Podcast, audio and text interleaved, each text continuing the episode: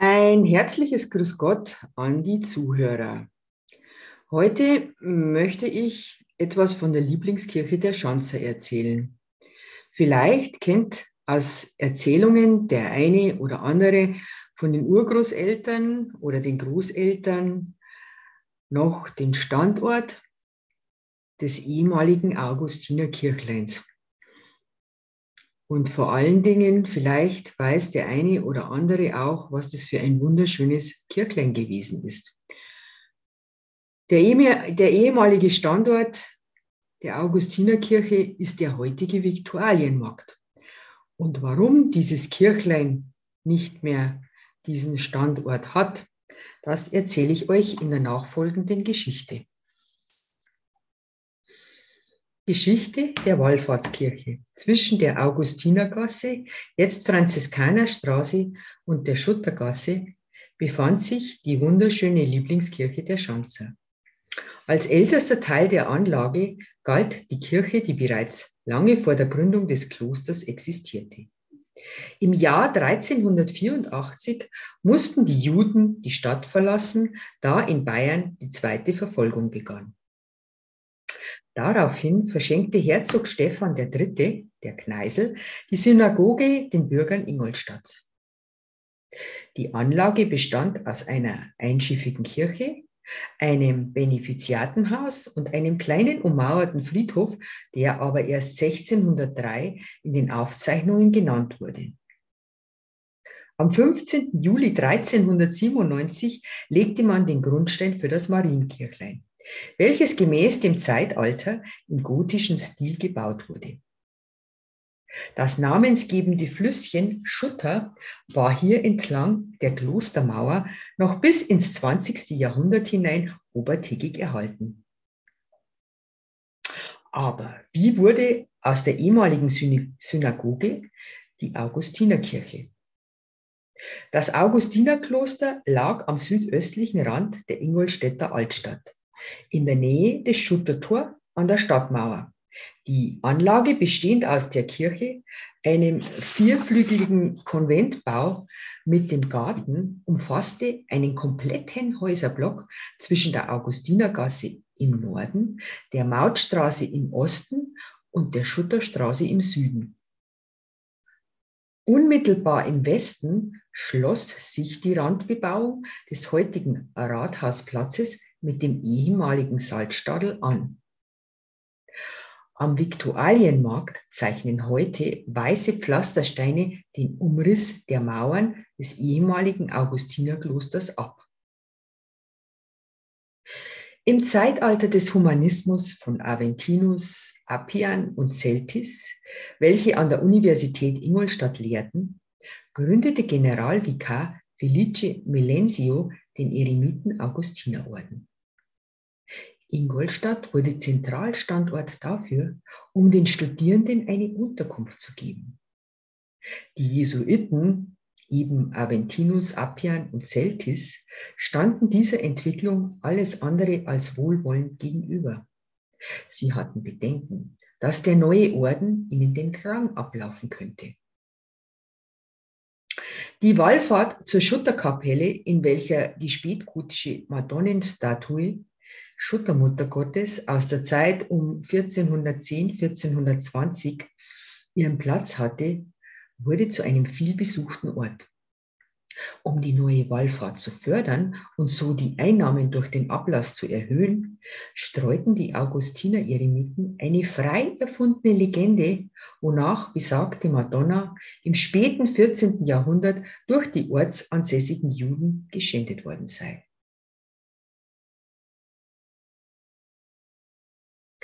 Nachdem der Figur laut der Legende Kopf abgesägt und in der Donau versenkt wurde,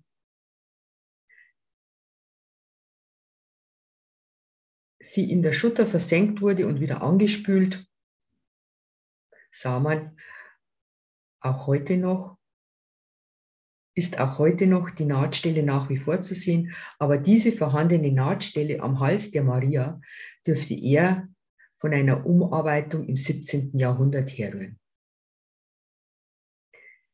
Der Standort besagter Madonnenskulptur befand sich auf dem Hauptaltar der Augustinerkirche. Durch den regen Zufluss der Wallfahrer wurde die Marienkapelle zu klein. Der Prior bemühte sich um einen Neubau. Mit Erfolg. Der barocke Neubau entstand zwischen 1736 bis 1740. Zudem eine kleine Anekdote.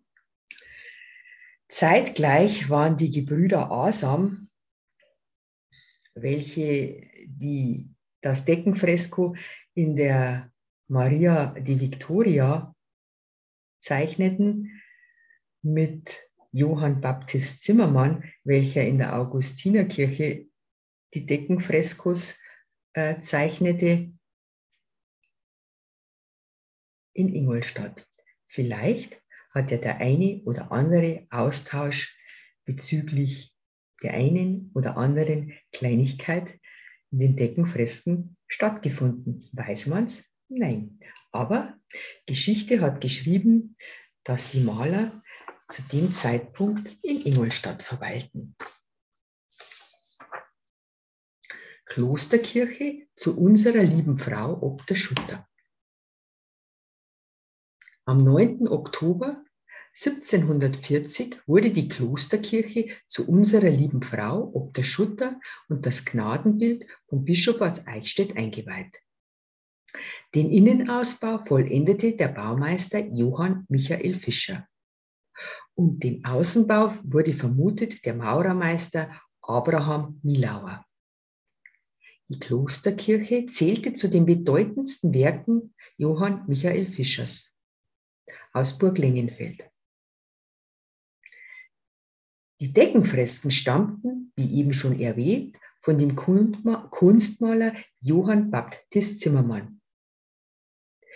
Johann Baptist Zimmermann kam aus Wiesobrunn und war Stuckateur und Maler. Weitere Kirchen vom Gespann Fischer Zimmermann, Maria Schnee in Aufhausen und St. Michael in Berg am Leim. Die Augustinerkirche wies Ähnlichkeiten auf mit der Wallfahrtskirche Maria Schnee im Landkreis Regensburg auf Hausen, so wie St. Michael Berg am Leim. Von der Außenansicht wirkte der Chor wie ein erhöhtes Dachgeschoss. Die Kirche gliederte sich in Eingangshalle, Haupthaus und dem Altarraum so wie fünf selbstständigen Nischen. Die Kirche wurde zwei-emporig gebaut mit drei Hochbögen und zwei Kuppeln, in welchen die Deckenfresken zu sehen waren. Im Grundriss teilte sich die Kirche in zwei quadratische Teile, welche aber beide ineinander verschmolzen. Eine Rotunde ist ein Baukörper mit kreisförmigem Grundriss, aber leider habe ich hierzu kein Bild und ich kann es euch nur erklären. Diese Rotunde kann einfach sein oder monumentale Ausmaße annehmen. Diese findet sich in der Architektur in allen Epochen, hauptsächlich in den Innenräumen, die durch Nischen gegliedert und von einer Kuppel überwölbt sind. Die ehemalige Lieblingskirche der Schanzer wurde als ein Juwel der bayerischen Rokokokunst bezeichnet. Stuckarbeiten, Ornamente wie die Fresken und das Lichtspiel harmonisierten ineinander. Über durchgehende Gesimse verband der Baumeister Johann Michael Fischer häufig die Bogenanfänge von Nischen, Fenstern sowie Portalen mit dem Gebälk. Die kanilierten Pilaster, Pfeiler mit Rillen, schafften fließende Übergänge, Übergänge zu den Stuckarbeiten mit deren Ornamenten. Und es war zu sehen, mit welcher filigranen Genauigkeit hier Rokoko in seinen drei Zeitepochen ineinander verschmolzen war. Der Lichteinfall durch die Kirchenfenster auf der zweiten Empore brachte den Rokokostil im Langhaus in seiner gesamten Schönheit zur Geltung. Dieser Eindruck bei jedem erneuten Besuch des Gottes, Gotteshauses verlieh der Augustinerkirche eine einzigartig persönliche Note. 1821 wurde angedacht, aus dem Augustinerkloster ein Waisenhaus zu machen.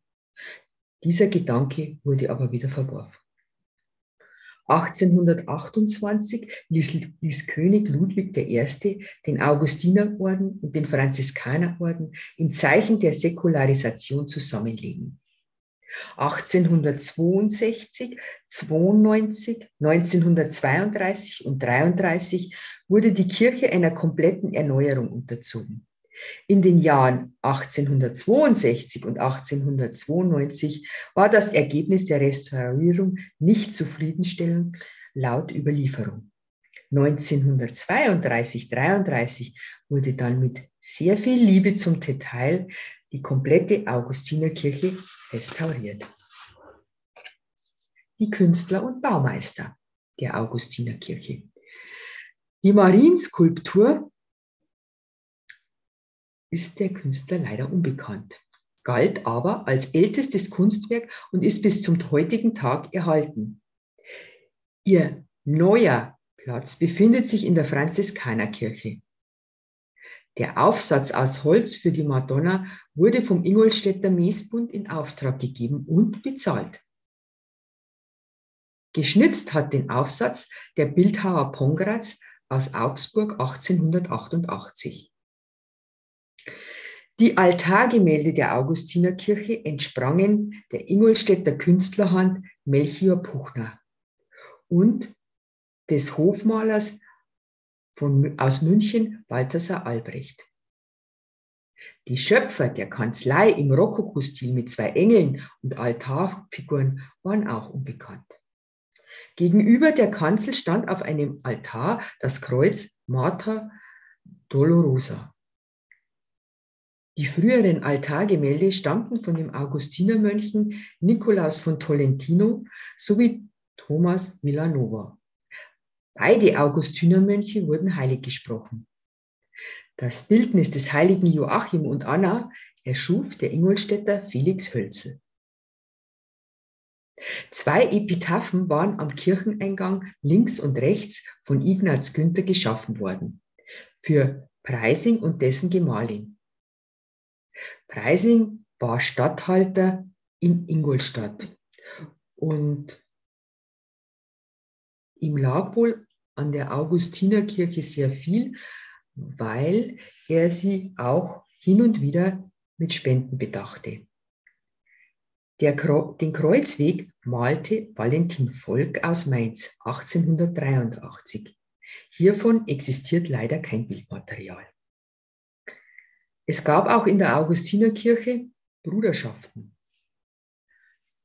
Bruderschaften waren verschiedene Stiftungen und dienten zum Zwecke zur Erhaltung der Altäre. In der Augustinerkirche waren laut Aufzeichnung vier Bruderschaften vertreten. Eine davon, der Ingolstädter Mesbund, dürfte Nachforschungen zu urteilen noch bis heute bestehen. Folgende Bruderschaften der ehemaligen Augustinerkirche. Sebastini-Altar, die Sebastini-Bruderschaft, Stiftung Ingolstädter Bürger. Johann Adam Schleisinger stiftete diesen Altar. Maria Trost-Altar, Erzbruderschaft, Gürtelbruderschaft der Augustiner Eremiten. St. Michael, Michael-Bruderschaft, Bruderschaftsaltar, Ingolstädter Messbund. Nun noch die Bedeutung der Deckenfresken. Das Hauptfresko befand sich mittig im Gewölbe über dem Haupthaus und zeigte das Gnadenbild der Schuttermutter Gottes im Strahlenkranz. Am Kuppelrand erzählt das Deckenfresko in fünf Gruppen bzw. Stationen die Entstehungsgeschichte der Wallfahrt des Marienkirchleins. Juden rauben das Bild aus, einer, aus der damaligen Marienkapelle und sägen ihr den Kopf ab. Der Kopf und der Rumpf wurden in die Donau geworfen und beide Teile schwammen flussaufwärts, obwohl dies durch die Juden versucht wurde zu verhindern. Beschwerung zu sehen mit Steinen und Stangen. Die Christen erblickten die in zwei Teilen schwimmende Skulptur der Schuttermutter Gottes und bargen diese aus dem Wasser. Legende der Schuttermutter Gottes. Und da habe ich ganz am Anfang, muss ich das richtig stellen, weil das war natürlich nicht die Schutter, sondern eben die Donau, in der die Schuttermutter Gottes versenkt wurde. Angespült wurde sie an der Schutter. Das Altarfresko, das Gemälde stellt Maria als Fürbitterin beim dreieinigen Gott für alle Notleidenden dar. Dies besagt verschiedene Inschriften der Kirche. Die Inschrift über dem Triumphbogen lautete, Geht hin und saget, was ihr gesehen habt.